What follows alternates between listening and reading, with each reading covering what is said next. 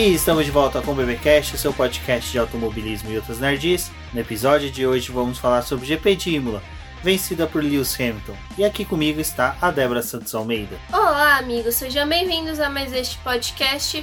E bom, os snipers voltaram a agir na corrida em Imola. Exatamente, tivemos ali a presença né, do nosso saudoso sniper que há 26 anos permanece ali nas moitas de Imola e dessa vez ele não fez uma vítima, mas sim três vítimas durante o GP de Imola. Tava bem inspirado o moço. Exatamente. Bom, pessoal, mas antes de continuarmos o programa, gostaríamos de deixar alguns recados para vocês. O primeiro é para vocês conferirem aqui nos links de apoio que nós temos do, do podcast, a nossa campanha lá do Apoia-se, onde vocês podem auxiliar financeiramente o Boletim do Paddock para que a gente continue dando continuidade aos nossos trabalhos.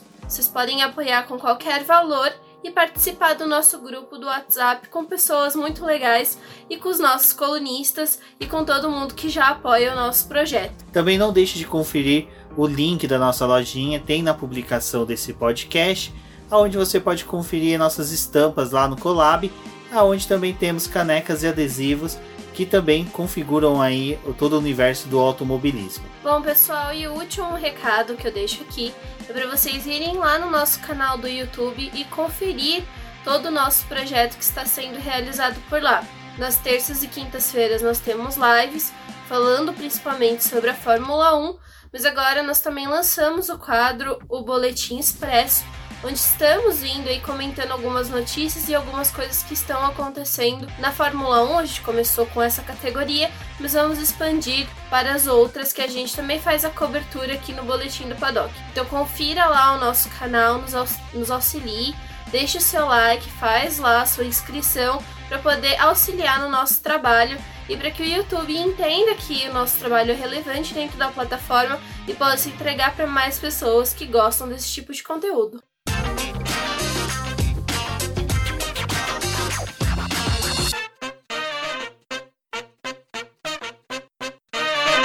Bom, Débora, como você acabou de falar até o pessoal aqui nos recadinhos, o Boletim Expresso nós falamos sobre o treinos livres, né, que tivemos. A sexta-feira também, né, tivemos uma, um preview ali do que seria o final de semana, mas no Boletim Expresso 2 falamos sobre o treino livre e o treino classificatório. E hoje, domingo, né, dia que estamos gravando, gravando essa edição, também falamos sobre a corrida. Então, os três vídeos dos boletins estão aqui no post. Então, se você está ouvindo o BBcast por um agregador, acessa o post dessa edição, confira os vídeos que lá também esmiuçamos um pouquinho mais sobre esses momentos do final de semana. Mas hoje a discussão vai ser um pouquinho mais focada no desempenho de alguns pilotos, alguns fatos que nós achamos bem importante em todo o final de semana do que ocorreu lá no GP de Imola. Sim, Rubens, foram dois dias só de atividade, o sábado e domingo uma, uma sessão única de treinos livres ali. E foi algo bem interessante porque teve bastante movimentação, diferente do que quando a gente tem a sexta-feira, às vezes os pilotos acabam ficando mais tempo parado nos boxes. Mas eles se dividiram ali naquele primeiro treino livre, mostrando a, o desempenho que eles estavam buscando, uns treinando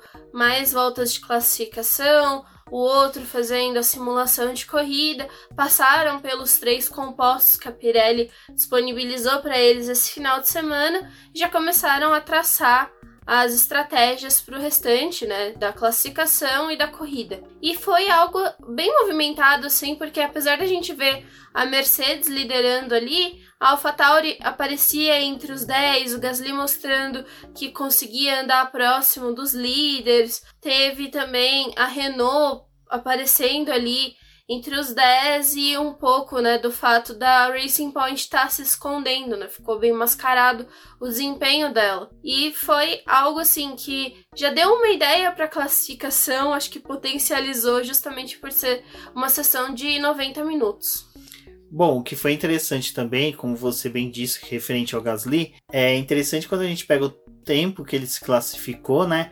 Ele ficou a três décimos, né? Três centésimos, na verdade, do Max Verstappen. E isso casa exatamente com aquilo que o Helmut Mark falou, né? Que um piloto para poder ser da equipe, para poder, tipo, ficar sossegado, confortável dentro da Red Bull, tem que estar a 3 centésimos do é, Max Verstappen. E a gente vê que o Gasly, mesmo com o contrato renovado com a AlphaTauri, faz né, todo esse perfil que a Red Bull está precisando de um piloto em um final de semana que o Albon novamente decepcionou. Assim, a decepção dele foi muito mais uma questão de uma movimentação que ele teve na pista, mas o final de semana inteiro dele foi padrão do que ele já vinha apresentando dentro da Fórmula 1. É, o Albon ele não acompanhou de novo o Max Verstappen, mas esteve entre os 10 tanto que o susto ali que a gente teve na classificação do Max Verstappen por conta daquela vela que quase tirou ele do Q2, ainda assim o álbum estava precisando trabalhar um pouco mais para poder continuar avançando na classificação. Mas pro Gasly parecia algo muito natural ele tá ali andando atrás do Verstappen. Então mostrou realmente assim a força e a construção que a AlphaTauri ela tá buscando ao longo dessa temporada. No último episódio falamos sobre isso e que principalmente eles estavam buscando ter uma classificação melhor para poder levar os dois carros pro Q3, porque geralmente é, o que estava acontecendo era só o Gasly passar pro Q3 e o Kvyat acabava ficando ali no Q2, né? Então a equipe conseguiu passar com os dois carros. É, também, como comentamos lá no Boletim Expresso, que tivemos os quatro carros com motor Honda evoluindo para a parte final da classificação. Então estava já mostrando assim um pouco de força que a Honda tinha e toda a questão da confiabilidade. E o que eu acho interessante de vermos esse movimento aí na pista é porque essa semana o Toto Wolff também falou a respeito da questão do congelamento dos motores, porque ele acredita que isso pode beneficiar a Red Bull a permanecer com o projeto que ela tem com a Honda, já que a Honda vai deixar a Fórmula 1 em 2021.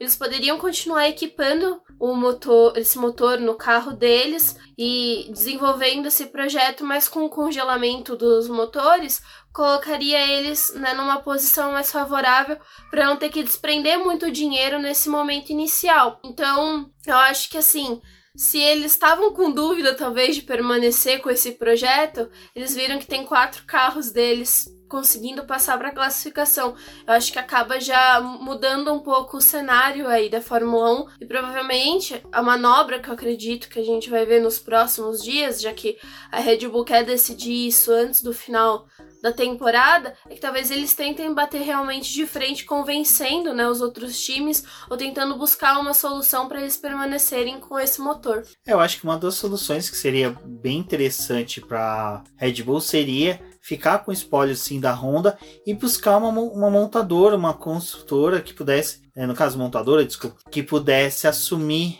a a montagem, né? Fornecimento de motores para a equipe. Então acho que ficaria interessante esse cenário em que a Red Bull, porque, cara, eu vou ser sincero, eu sou uma fornecedora de motores, eu me interessaria em fornecer motores para Red Bull, porque você tem certeza de que vai ter pelo menos um bom carro para servir para o seu motor. Então é diferente de você ser uma, uma Red Bull, Red Bull não, desculpa, uma Ferrari que fornece para uma Haas que você não tem certeza se vai ter um bom carro para poder fazer com que o teu motor tenha um, uma boa demonstração em pista. Eu acho que é também só isso, né? Agora foi realmente o que o Toto falou. A Red Bull ela tem um novo, uma nova visão aí da Fórmula 1, né? Ela provavelmente quer deixar ser equipe cliente que compra motores de outras fornecedoras e talvez tenha força até de continuar produzindo dela, ainda que ela não venda para outras equipes, porque ela estaria equipando ela e a AlphaTauri, o que to tornaria as duas equipes mais independentes. E também mostra que né, o cenário da Fórmula 1 seria mais adequado realmente com a permanência de uma Honda, apesar de talvez esse projeto não ser mais Honda, e continuarmos tendo a Renault, a Mercedes e a Ferrari. É interessante, porque a princípio não parece que alguém, né, vai querer pegar esse projeto aí, uma montadora de fora, porque tem muitas questões ali que a gente já discutiu em live mesmo, o fato do dinheiro, o fato do quanto que a categoria tá exigindo de é, gastos, né, para que você permaneça. Então tem muita coisa da Fórmula 1 que não torna tão atrativo. E essas mudanças de regulamento, às vezes também não não mostram que são, assim, a melhor solução do mundo que a categoria está buscando. Mas nesse primeiro momento, para ela poder manter esse projeto talvez seja algo muito deles. Talvez a gente tenha, né, realmente esse motor Red Bull aí, ou dependendo do que pode acontecer, mas realmente eles não, não demonstram a vontade de voltar para Renault, porque seria o passo mais adequado, voltar para Renault, já que ela vai deixar de fornecer motor para McLaren, não vai ter mais nenhuma cliente no grid. A Ferrari já tem do, dois, né? Que é a Haas e a Alfa Romeo permanecendo aí com, essa, com esse projeto. E a Mercedes não tem interesse algum em dar o motor dela para Red Bull, obviamente, porque sabe que né, o motor combinado com a aerodinâmica que aquele carro tem provavelmente vai mostrar né, a grandeza que esse time tem. Então não é interessante para esse momento da Mercedes. Por isso que ela incentiva né, a manutenção do espólio. Sim, exatamente. Mas em contrapartida, né, nós tivemos aí de quatro carros com motores Honda, no final somente um concluiu. Um não. É, somente um. Dois, o álbum terminou. É que o álbum foi, foi lá pra, né, como diria o Del Valle, lá pro pelotão do Afeganistão, lá pro meio do merdeiro, decorrência de uma, um erro dele. Mas é que assim, é difícil a gente muito julgar o álbum dessa vez, porque a gente quer realmente um piloto. É a mesma coisa do Bottas, a gente quer um cara que bata de frente com o primeiro piloto da equipe. No caso do Bottas, a gente quer um cara que bata de frente com o Lewis Hamilton e a gente, na Red Bull quer um cara que bata de frente com o Verstappen. E esses caras às vezes nem nasceram ainda. Tipo, os caras nem estão no automobilismo, ainda deve estar na chupeta, porque é, são dois astros que, de uma grandeza que dificilmente será batida. Mas o problema do álbum, no caso, foi que ele não fez, né, ele o pit stop no final da depois que teve o safety car e ele pegou e tava com o pneu mais gasto comparado com os outros pilotos. E ele foi querer meio que tipo assim, ah, vou tentar dar no pé para conseguir é, chegar mais à frente. Então foi onde que ele acelerou muito forte, a aceleração dele foi muito brusca ali na hora que ele rodou. O carro patinou, rodou, foi a mesma coisa que aconteceu com o Russell e ele quase ainda bateu no Sainz. Então, assim, hoje dá para meio que aceitar a falha dele, mas é aquela coisa, né? Não podemos passar muito a mão na cabeça para que a pessoa não relaxe demais e não aceite a falha dele como uma coisa simples. Na verdade, o problema que a gente tem ali é o fato do, do balanço que eles fazem pós-corrida. O Verstappen ele teve um bom desempenho, um bom ritmo, estava mostrando isso já em treino livre, em classificação, voltou a repetir isso ali na corrida, brigou com o Hamilton para poder conseguir a segunda posição, enquanto o Albon estava figurando ali no meio do pelotão. E o Albon, apesar dele ter pegado esse meio de pelotão ali, estava realmente difícil de realizar ultrapassagem. Isso foi uma realidade que outros pilotos enfrentaram nesse grid, porque Imola é realmente difícil de você ultrapassar.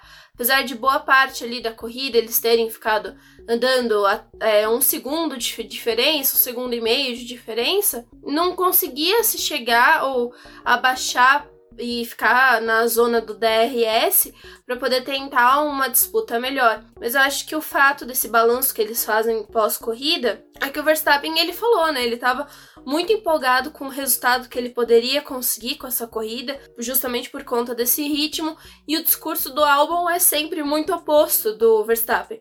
Não conseguimos ritmo, não conseguimos manter o aquecimento dos pneus, não conseguimos uma boa relargada. E foi isso que ele acabou abordando ali depois da corrida. E acaba, né, mantendo aquele discurso que a gente vem falando algumas vezes, que ele mostra a dificuldade que ele encontra com o carro, que é algo que o Verstappen não demonstra em praticamente nenhum momento dentro da pista. E o Albon teve esse deslize aí, abusou um pouco dos pneus, mas é aquela coisa, ele tava com o pneu mais desgastado, era um pneu duro, mas a mesma estratégia foi utilizada pela Renault ali, que optou por manter o Ricardo, e o Ricardo conseguiu o pódio. Então, assim, a, a Red Bull e a Renault optaram nesse momento em que os pilotos foram realizar uma segunda parada para colocar pneu macio e numa estratégia diferente, né?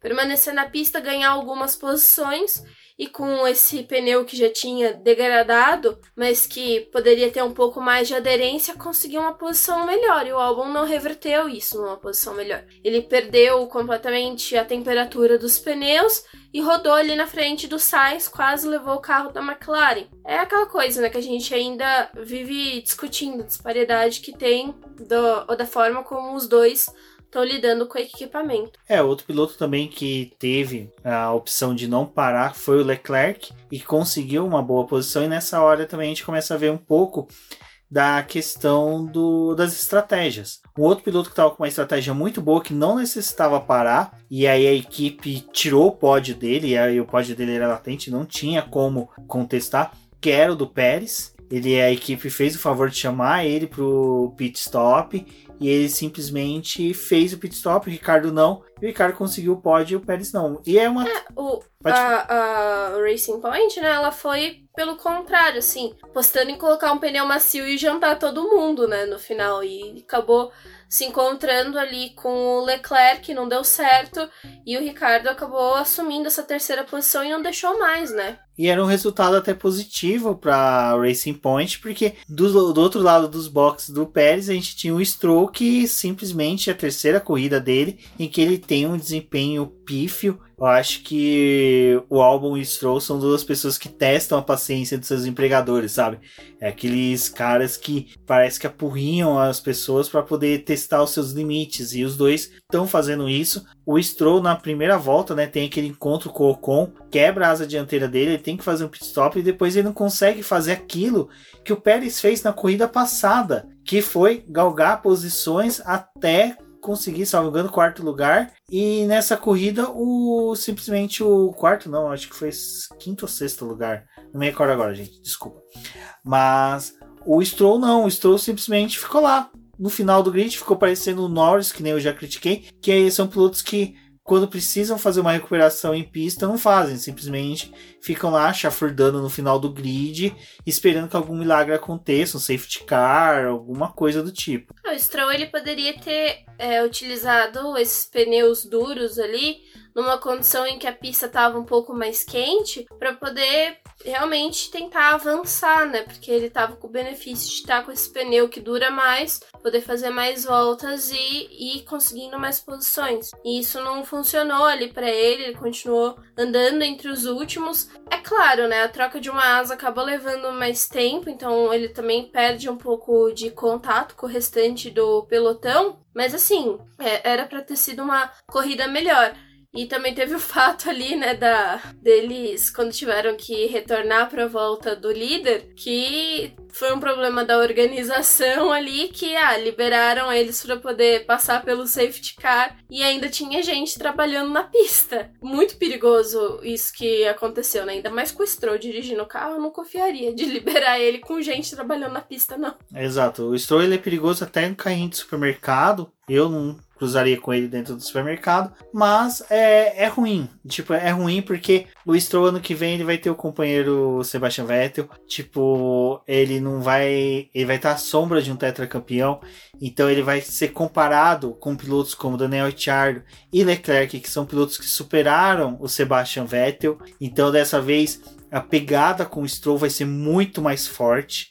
Eu acho que o Stroll, a gente ele progrediu, mas é ainda assim pro... falta, né? Falta entregar. É, é, é, o que a gente fala, acho que é meio injusto comparar, mas talvez na questão da relação Hamilton e Bottas. No fato da, do momento da decisão ali, tem momentos que ele não entrega. E essa é uma corrida que a gente já tava vendo a Racing Point apagada, e aí ele mostrou o quanto que realmente a Racing Point conseguiu se apagar, né? Ela se anulou realmente. Porque a posição que o Pérez conseguiu não foi, assim, excepcional, porque acabou colocando a Racing Point de volta na quinta posição do campeonato de construtores, enquanto que o Stroll tava ali fora da zona de pontuação sem conseguir, sei lá, pelo menos um décimo lugar. Exato, e a questão do Stroll é o seguinte, como você falou, ele evoluiu, mas ele é um piloto que evoluiu porque ele tá já no seu quinto, sexto ano de Fórmula 1. É uma obrigação do piloto evoluir nisso, não tem como o cara é, tá trabalhando numa atividade e não evoluir, ficar estagnado na mesma coisa. Então o Stroll teve essa evolução sim, mas não é uma evolução extraordinária, como a gente viu que o Hamilton teve de 2012 para cá, vamos pôr dessa forma. Então, e até mesmo a própria evolução do Bottas, que se você pegar o Bottas da época que era um piloto bem apático na Williams, ele se tornou um bom piloto. Eu tô gostando bastante de assistir os vídeos do Carlos Del Valle lá do podcast F1 Brasil, que ele abre essa realidade pra gente, fala assim, gente, o Bottas é isso, mas esse, isso do Bottas, ele tem uma evolução, ele tem uma crescente, sabe? O Verstappen é a mesma coisa, daquele cara que era destruidor de carros, ele se tornou, mano, o cara que está no retrovisor do Lewis Hamilton durante as etapas. É o cara que está tirando a Mercedes da zona de conforto. E agora a Mercedes está mais fora de zona de conforto, porque se caso, vamos supor, hipoteticamente, a Renault conseguir fazer um motor canhão e dá para Red Bull, cara, Red Bull volta aqueles primórdios da época do Sebastian Vettel, em que fazia um carro campeão. Então tem tudo isso, tem um novo campeonato vindo a partir de 2022. Eu acho que o Stroll tem que começar a querer evoluir mais e mais rápido, porque a partir do ano que vem, é como eu falei, a comparações dele vai ficar mais pesada. Ele vai ter um tetracampeão que teve dois pilotos que superaram ele, novatos, que tinham menos tempo até de Fórmula 1 do que o Stroll tem, e que vai ser cobrado sobre isso. E ele ainda é filho do dono. E o dono não é mais o cara que manda na equipe. A gente tem que lembrar que entra os 20% agora da Mercedes, que agora entra participação de outros acionistas. O próprio Sebastian Vettel se tornou um acionista. A gente não sabe o quanto de ações que ele tem e qual a porcentagem que ele pode utilizar para votações e decisões dentro da montadora, mas se for algo em que ele possa simplesmente começar a botar a mão na massa e exigir um companheiro que seja compatível com ele para poder desenvolver o carro e a equipe. A gente sabe, é muitas variáveis para a gente ter um piloto apático dentro da Fórmula 1. E assim, eu, eu sempre gosto de torcer para o piloto que está na Fórmula 1 para que ele permaneça o quanto mais tempo, sabe? Então, é, ele ainda é jovem, né? É acho que é natural que a gente espere que ele realmente permaneça. Mas acho que o Stroll também ele entra naquela linha do que a gente estava conversando esse final de semana. Acho que quando ele entrou na Fórmula 1, é, era muito pela questão do dinheiro, mas ninguém nunca viu o Stroll como um piloto campeão, né? Ele realmente é um piloto que é para poder dar o seu melhor, mas que a gente não vê vencendo um campeonato. Faz umas manobras assim, às vezes umas gracinhas, né? Conquista um pódio ali, termina numa posição melhor, mas ainda não consegue garantir uma constante. Também acho que esse resto de ano em que a gente tá tendo a crescente da Renault e também da AlphaTauri, a Racing Point ela acabou se anulando dentro desse campeonato, assim, ela ficou meio perdida, né? Porque não ocupa nem a terceira posição do campeonato de construtores, não consegue garantir ela por muito tempo. Aí fica nessa briga com a McLaren para ver quem é que é, termina na zona de pontuação com dois carros. E aí tem todo esse fato de que já tá terminando abaixo dos 10 em alguns momentos. O que a gente esperava que a Racing Point fosse no começo do ano, de pontuar, tá sempre dentro da zona de pontuação, tá brigando por quarto, quinto lugar, não, não é mais uma realidade. E é interessante que você citou a McLaren, porque a McLaren esse final de semana Apesar dela ter terminado com os dois carros, os dois carros na zona de pontuação, foi ridículo o desempenho dela. Por que, que eu falo ridículo? Porque ela trouxe novos pacotes aerodinâmicos, ela está trazendo atualizações aerodinâmicas, atualizações de desenvolvimento do carro. Entendam que nesse final de temporada tá todo mundo socando atualização até pelas orelhas dos carros. Exato, porque ano que vem é o mesmo carro, então compensa você atualizar esse ano, ver o que serve, o que não serve, descarte, o que serve já vai aprimorando. Perfeito. Mas acontece que a McLaren conseguiu regredir o carro. Com as atualizações. Simplesmente o carro não evoluía em pista, cara, era patético. A McLaren no começo da temporada, ela conseguia ter um carro excelente quando ela ficava configurado com pouca gasolina, ou seja, o carro mais leve e com pneus um pouco mais desgastados. Quem se lembra do é, cenário 7, né, que o Norris utilizou e aquela volta triunfal que o Norris deu no final ali das duas das duas etapas da Áustria, então a McLaren conseguiu um regresso que é incompreensível, é inaceitável para uma equipe que dá para receber um piloto como o Daniel Ricciardo e dá para receber um, um, motor como o da Mercedes. Achei que você ia falar da Xiaomi, eu já ia falar, meu Deus Nossa, céu. Eu queria, um eu queria um patrocínio da Xiaomi para a Xiaomi ter um, um smartphone é? da McLaren. Um negocinho laranja ali. Gosto. É, porque a, a McLaren na verdade já tem um smartphone, mas só que o preço que ela tá se eu tivesse os dois rins, eu vendia um. Mas na verdade eu tô precisando comprar um rim para vender ele depois. Então, assim, não dá para querer um smartphone da McLaren que custa os olhos da cara. Apesar de eu ter dois, mas eu preciso dos dois. Enfim, a questão da McLaren é bem complicada. Até eu pedi um auxílio lá pro Will Mesquita do Papai Orange para que ele me desse uma luz referente de como vai ser o final do ano da McLaren, que é o seguinte: a McLaren ela vai poder utilizar os tokens igual as outras equipes, mas só que as outras equipes vão poder utilizar os tokens em determinadas peças do carro. Alguns locais não vão poder ser alterados, mas esses lugares que não poderiam ser, poderiam ser alterados influenciaria a McLaren na hora de encaixar o novo motor da Mercedes. É lógico. É porque o motor ele é, é, que nem o que acontece ali com a Ferrari, a Haas e a Alfa Romeo. A Ferrari dá o motor, mas o encaixe não é igual, não é, é, não é o mesmo tipo de estrutura. Apesar da Haas comprar muitas peças traseiras da Ferrari, ainda assim esses encaixes são diferentes. Acontece também entre a transição de Red Bull e AlphaTauri. Então nem sempre esse encaixe é só colocar o motor ali, eles não são configurados da mesma forma. É, e durante essa era híbrida, a McLaren ela vai fazer só a segunda troca de motor. Segunda não, terceira, né? Porque ela tinha Mercedes, foi pra Honda, da Honda foi pra Renault e da Renault agora vai pra Mercedes. Troca ela... mais de motor do que troca de roupa.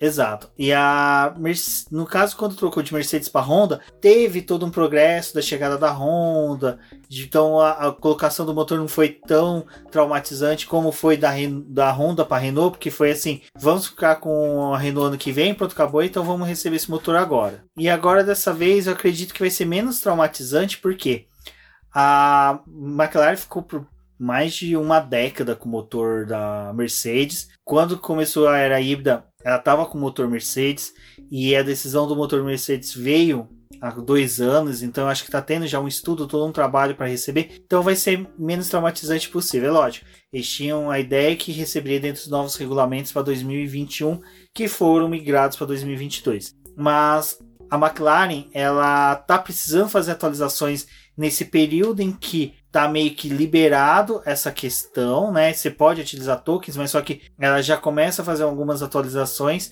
meio que cautelosas e isso está sendo um perigo para ela este ano, onde que ela pode perder de vez a terceira colocação no campeonato e pior ainda, ela pode perder ainda a quarta colocação para o Racing Point e figurar na quinta posição no final da temporada. É, as equipes elas estão tendo prazos de homologações de peças, então por isso que em algumas em alguns momentos aí do campeonato a gente viu uma grande atualização assim, o pessoal levando bastante peça para poder testar porque aquilo ali ia entrar no pacote de homologação. E é assim que a FIA homologa essas peças, aí elas já entram dentro da atualização pelo token. Então, como eles não têm muitos disponíveis, né, tem que é, realmente ver aonde eles vão aplicar isso para não ter aquele desenvolvimento desenfreado que as equipes né, costumam ter, justamente por conta dessa questão do Covid e para poder fazer com que as equipes menores tivessem tanta chance quanto as maiores de continuar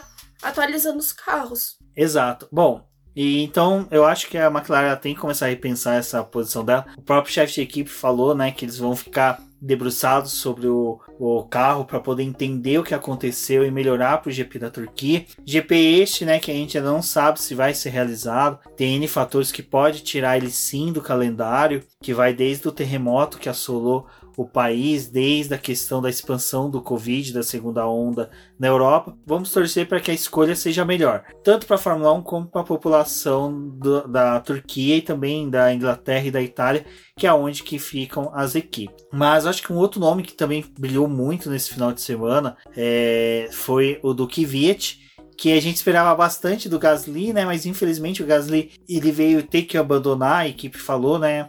Olha, para, porque nós estamos com dano crítico no motor, e se você não parar vai ser pior, né? Podemos perder a unidade de potência. E aí parece que ele passou o bastão da sabedoria e do cajado do poder da AlphaTauri pro Kvyat. É, deu certo ali esse, essa questão aí, porque o Kvyat conseguiu fazer a classificação muito bem e também veio buscando continuar ali entre as melhores posições. Terminou no quarto lugar, funcionou então é, a estratégia que a AlphaTauri acabou traçando para eles deu certo. É, poderíamos realmente ter visto os dois carros da AlphaTauri entre os 10, mas assim, foi um bom resultado era aquela coisa, né? Provavelmente, talvez o Gasly até terminasse é, conseguindo um pódio ou com a quarta posição e aí o Kvyat talvez tivesse uma chance melhor de estar num quinto lugar, ter os dois carros pontuando, mas o Kvyat fez o papel dele de conseguir essa quarta posição e garantir mais pontos aí para a equipe, mantendo essa crescente que a gente já havia falado ali no começo do programa. É, e é uma resposta interessante do Kvyat, porque tecnicamente ele já está excluído da Fórmula 1. O próprio Helmut Marko durante a semana falou que a, a equipe teria, né, o Pierre Gasly mais um piloto jovem ao lado dele. Não que o, o Kvyat seja um piloto já idoso, mas comparado com o Alonso, que é um piloto jovem. Não, jovem senhor que chega, né? Tipo o seu Madruga, um jovem senhor. Ai, eu gostei muito do que eu vi no, no Twitter no dia que o Raikkonen foi confirmado. Ai, esses jovens pilotos, Raikkonen e Alonso, será que eles vão chegar na Fórmula 1 para poder ganhar o seu primeiro título? Os caras já andando de bengala, gente.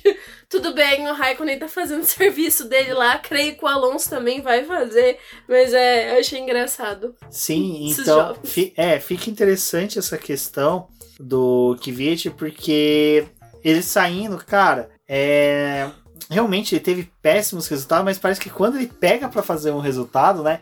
Ele consegue um bom desempenho, consegue fazer uma boa corrida. Tem um vídeo que é sensacional é, da relargada dele, em que ele simplesmente só ali naquela reta principal da circuito de Imola, ele ultrapassa vários carros, ele atrapalha o Racing Point do Pérez, ele ultrapassa o álbum e ele já começa a chegar bem próximo do Leclerc e depois ele ultrapassa o Leclerc. Eu achei muito interessante que o pessoal falou lá no grupo do WhatsApp que ele ultrapassou o Leclerc fazendo, já que ele tá com motor Honda, né? Ele começou a ultrapassar os pilotos fazendo. Então, cara, eu achei assim muito legal. Eu acho legal quando o piloto também sabe que vai sair da Fórmula 1 ou da equipe. Apesar que Não daria. jogou a toalha, né? É, daria a mesma coisa, né? Sair da Fórmula 1, ele estaria saindo da equipe também. É... Depende, o Alonso ele sai da, da Fórmula 1, mas ele continua de embaixador. Exato. o Alonso ele nunca se livrou da Fórmula 1. Não é, a Fórmula 1 nunca se livra do Alonso. Jamais. Não queremos também, diga-se de passagem. O Alonso vai virar o próximo chefão da Fórmula 1 não. depois do Dominicali. Não, não, pelo amor de Deus. Prefiro o Vettel do que ele. E depois até. Porque o Vettel ele tem grandes chances, porque é um cara que ama muito, né? Automobilismo, Fórmula 1. Ele... O Alonso ele gosta de ficar ali. Não, o Alonso gosta de ser estrelinha, né? É, e que quer. Ele podia ser mergulhador, vai brincar com as estrelas do mar. Pronto, resolve a vida dele. Mas é, referente ao Kvyat, a gente torce pelo menos para que esses pilotos que estão saindo agora, né, consiga uma boa colocação nas categorias de qualquer outra categoria. É legal já ouvir falar que o Romain Grosjean tá em negociação com a Mahindra para Fórmula E. Vai ser muito da hora ter o Romain Grosjean na Fórmula E. Eu acho que seria um um acréscimo a mais para a categoria bem interessante. Lembrando que o D'Ambrosio agora virou membro da equipe Venturi. Venturi, exato. E então abre uma vaguinha ali. Então acho que putz, seria sensacional. Mas voltando, acho que o Gasly conseguiu ali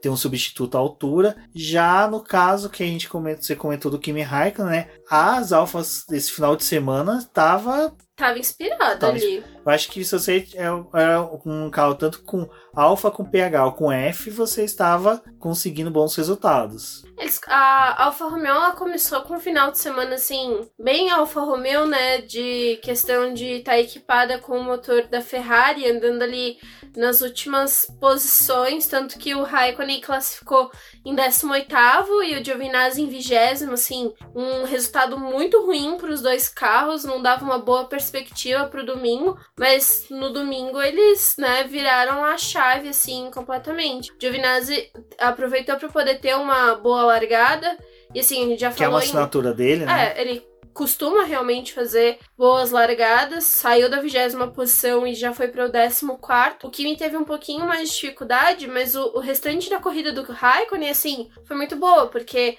a Alfa Romeo parou de Giovinazzi primeiro, o Raikkonen foi ficando na pista, foi ficando e, e o pessoal parando e ele subindo.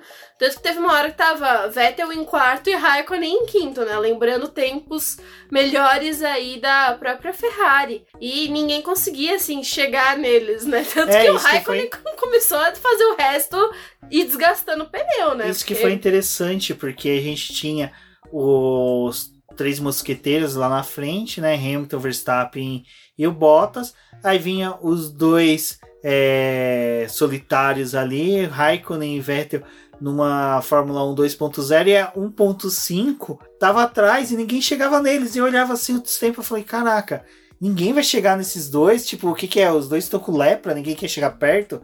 É... tá com motor Ferrari, é melhor não arriscar. Né? Então, cara, que é isso? Então. Ah, foi, foi, algo assim, né? Muito bom da gente ver é, o, o, quanto que eles estavam ganhando ali. Mas, é, apesar disso. Foi o que o Rumens falou, eles, o resto do pelotão ainda estava perto, né? Quando você começava a somar os tempos ali, fazer a parada era cair para fora da zona de pontuação. Mas é, eles foram permanecendo ali. Mostra que o Raikkonen ele consegue conservar bastante os pneus. O Giovinazzi também, ele fez a parada dele ali no começo da corrida. O Giovinazzi foi o piloto que ficou com mais tempo com o mesmo composto, né? É, ele, ele parou na décima posição, botou o médio. Décima volta. É, na décima volta. Foi até o final com um pneu médio. Tipo, a Alfa Romeo nem investiu em colocar um pneu duro. Foi, ele foi com médio para poder completar o restante da corrida, assim. Então, os dois conservando os pneus e foi outra equipe que teve uma estratégia diferente no momento em que o pessoal resolveu parar mais uma vez, colocar outros pneus, eles foram ficando. É, legal isso do, do dos pilotos da Alfa ter feito isso, que é uma coisa que eu já também já até mesmo discuti isso com alguns colegas, de que como essa obrigatoriedade de usar dois compostos às vezes chega a estragar algumas coisas que seria bacana numa corrida. Que cara, seria muito louco você ver um piloto que fazer ponta a ponta sem pit stop, a lá Ayrton Senna fazia na década de 80 com a Lotus, sabe? Que ele pegava, falava minha única chance é largar lá na frente ou ficar o maior tempo possível com os mesmos compostos para conseguir a vitória. E teria sido interessante. Acho que é uma alternativa bacana, mas né, também essa questão gera conflitos de estratégias, uhum. é, disputas em pista, mas são coisas para a gente sempre avaliar para a Fórmula 1 continuar nessa evolução que tem dentro da categoria. Sim, e assim, foi uma corrida, apesar do pessoal falar, ah, mas teve cinco abandonos pro fato deles chegarem na, na zona de pontuação. Assim, qualquer outra pessoa que terminasse na zona de pontuação, que estivesse fora dela, numa circunstância normal de corrida, teria sido beneficiado por algum desses abandonos. O próprio Russell, que chegou a ficar próximo, né, voltou a namorar ali com essa décima posição e não conseguiu, também teria aproveitado o benefício do fato desse pessoal ali da frente ter abandonado a corrida. Então, é, eu acho que é interessante porque quando a equipe traz uma pintura nova, né? Tá no final de semana em casa, tem a tendência de dar tudo errado. E é, eles eu... não, não foi assim. E acho que é muito mais pro Giovinazzi do que pro próprio Raikkonen, que tá, né? Ah, eu consegui mais um contrato, vou correr mais uma temporada. Acho que o Raikkonen não faz mais essa cerimônia. Talvez já nem fazia, né? Agora que ele não faz mesmo essa cerimônia de, ai, conseguimos pontuar, estamos felizes. Mas o Giovinazzi, ele ficou bem feliz, né? Porque assinou o contrato na quinta, sexta-feira e tava ali pontuando no, no domingo. E o pessoal, ah, mas talvez não é tão significativo, né? Conseguir um ponto, dois pontos ali. É, o Raikkonen conseguiu dois, ele o Giovinazzi 1, mas são mais três pontos e distancia um pouquinho ali da Haas, né? Porque se a Haas tiver uma escorregada de cair na zona de pontuação, vai é, não vai conseguir passar, sabe, né? Acontece um cenário que nem esse, o oposto, com as alfas abandonando e as Haas pontuando, é uma, uma. O pessoal tem que ter em mente o seguinte: uma posição que se alterna no campeonato de construtores são milhões. Uhum. E a gente já viu tanto o Felipe Nasser salvando a Sauber, é, conseguindo um ponto só, como também o Julius Bianchi salvando a Menor com apenas um ponto. Então. E a Williams, né, penando ali na, na última posição do campeonato de construtores, completamente zerada. É, e o que é interessante, a gente acabou de falar da Williams, é, foi o desempenho do Russell, que até a batida dele, que foi a mesma falha do coitado do álbum, que pisou forte no acelerador e acabou rodando, é, mas o do Russell realmente, até aquela cena dele lá sentado chateado, é bem triste. E depois foi até interessante que o, o, o Russell publicou a foto, acho que no Instagram dele, e o Roman Grosjean veio oh. conversar com ele e falou assim: Cara, é, relaxa, que você tá fazendo essa temporada é grandioso demais. Esse incidente não, não tira tudo que. É lógico, eu não tô usando as mesmas palavras do Grosjean, mas o que o Grosjean falou para ele é muito bacana, porque a gente, o pessoal começou a comparar, né? Ele sentado ali com o Grosjean sentado lá em Barcelona, aquela vez que ele acabou fazendo a cagada na primeira curva. Então, a Williams teve um bom desempenho esse final de semana, achei sensacional. Latifi acompanhando o Russell também. Assim. O Latifi bem próximo do Russell, chegou em 11 lugar, né? Colocou o carro à frente da Red Bull, do álbum, da. Ai, fugiu agora o nome da de Itacuja. Do Stroll, é pra vocês verem, né? O Stroll não me paga, eu não vou ficar lembrando toda hora o nome dele, não. E do Vettel, que tudo bem, a gente teve a cagada ali da Ferrari, que fez um último pit stop pra ele que. Se ajuda, ela não se ajuda mais, ela não ajuda o Vettel. Ai, aquela parada foi. a Ferrari, se tivesse um muxurro, ia falar vergonha pra tu, vergonha pra, pra sua família e vergonha pra tua vaca e apontar pro carro porque o carro é praticamente uma vaquinha. Eu até respondi o Valese com o GIF pegando a televisão e jogando para fora, porque. Ai, que sensação horrível, né? Ver. É, o Vettel, ele era para ter terminado pelo menos uma décima posição ali, né? Na frente do Giovinazzi, por conta justamente da parada, né? Ele Nem tava. Tanto. E até tá à frente do Raikkonen, até. Eu Ia acho. ser à frente do Raikkonen, porque é o seguinte: o Vettel quando o Raikkonen, o Vettel. O Vettel tava parou, na frente do Raikkonen. Isso, parou, tava na frente do Raikkonen. E o tempo que ele perdeu no pit stop, que foi quase 15 segundos, ele voltaria na frente, da verdade, do Sainz, entre o Sainz e o Norris. Aí com certeza o Norris iria ultrapassar ele por causa de questão de aquecimento de pneu, tudo, porque a gente via, né, os pilotos saindo ali dos boxes, que ainda saía na metade daquela reta principal de Imola e tentava aquecer os pneus, então provavelmente, mas na, todo naquele rebuliço do pessoal parando, parando de novo, se o Vettel não para, faz uma, um stint maior com aquele composto, com certeza ele teria chegado ali em oitavo lugar, tirava o Giovinazzi da zona de pontuação, mas eram pontos importantes para o Vettel para a própria Ferrari, porque a Ferrari ela pode perder cada vez mais as chances de permanecer no campeonato de construtor numa posição boa. É, a AlphaTauri ela tá com 89 pontos, a Ferrari com 103. Ainda tem, né, um pouquinho de distância ali, mas com o resultado que a AlphaTauri teve esse final de semana é aquela coisa, né? A AlphaTauri tá colocando, tá colocando os carros em P4, P5, enquanto que a Ferrari, quando coloca um carro em P4, o, o outro, outro tá fora da pontuação. Ah. Então, se você colocar assim, vamos supor, em um cenário hipotético, um P4 da AlphaTauri, um P5 da Ferrari, um P6 da AlphaTauri, a AlphaTauri sai na vantagem. Então há chance sim, acho que assim, enquanto que a gente ainda tem campeonato, há chance da Ferrari chafurdar muito mais ainda nesse é, cenário tem, dela. Tem quatro corridas aí na frente, né? Ah, o próprio GP do Bahrein não deve ser muito favorável para eles, então acho que a questão das atualizações que eles estão trazendo aí para essas duas corridas que provavelmente vão ter lá não, não vai acabar ajudando muito. Não vejo um bom cenário e eles têm que tentar decidir alguma coisa aí em Turquia e Abu Dhabi, né? Então, não sei. Esse cenário aí para Ferrari é um pouco complicado, dependendo também do desempenho que a AlphaTauri tiver. Eu acho que uma última coisa também para poder eliminar do Verstappen é o fato de que em três corridas que tivemos na Itália, nenhuma das três ele conseguiu terminar. É, agora se você chamar o Verstappen para comer uma pizza, ele vai ficar um pouco, um pouco chateado. Chateado com você. E o álbum teve dois P15 também, né? Terminou duas vezes fora da zona de pontuação nessas corridas. E só em uma delas que ele conseguiu pontos. É, conseguiu pódio, né? Uhum. Então, assim, o, o álbum que era pra ter um retrospecto melhor, né?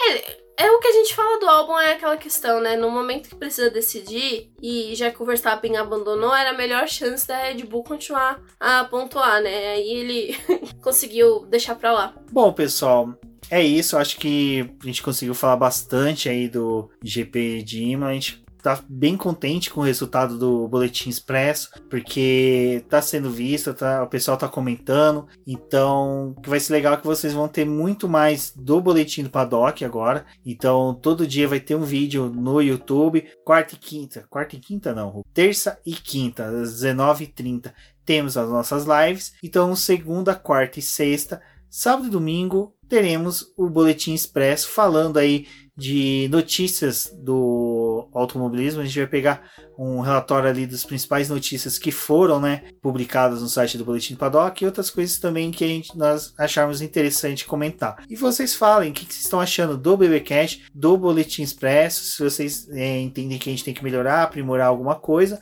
E bom, eu sou o BGP Neto, agradeço a todos que ouviram nós até aqui, um forte abraço e até a próxima. Eu sou a Débora Almeida, no Twitter como The Flowers, acompanhe o nosso trabalho nas redes sociais como Boletim do Paddock e no Twitter como arroba diz no boletim que vamos continuar aí essa semana é, com os trabalhos da Fórmula 1 também, tem a estocar no próximo final de semana. Então fiquem ligados aqui com a gente para poder saber sobre tudo, né? Sobre essas categorias e outros assuntos. Até a próxima!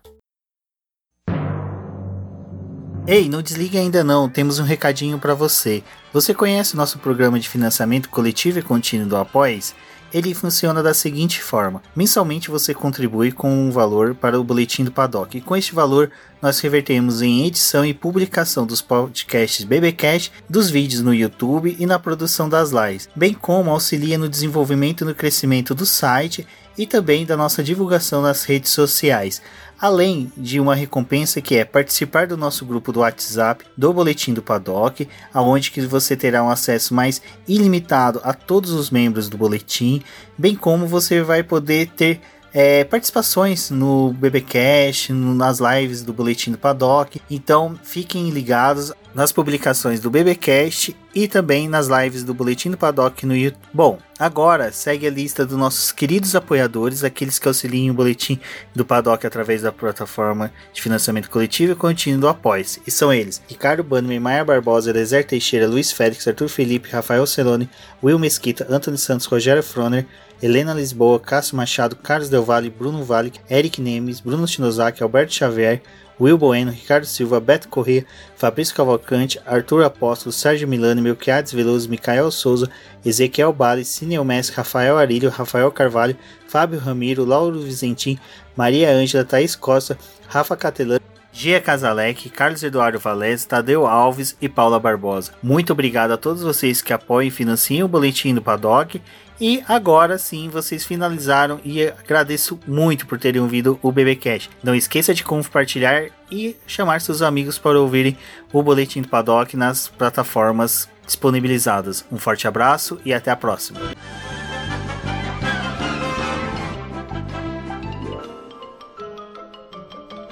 Isso é tudo, pessoal.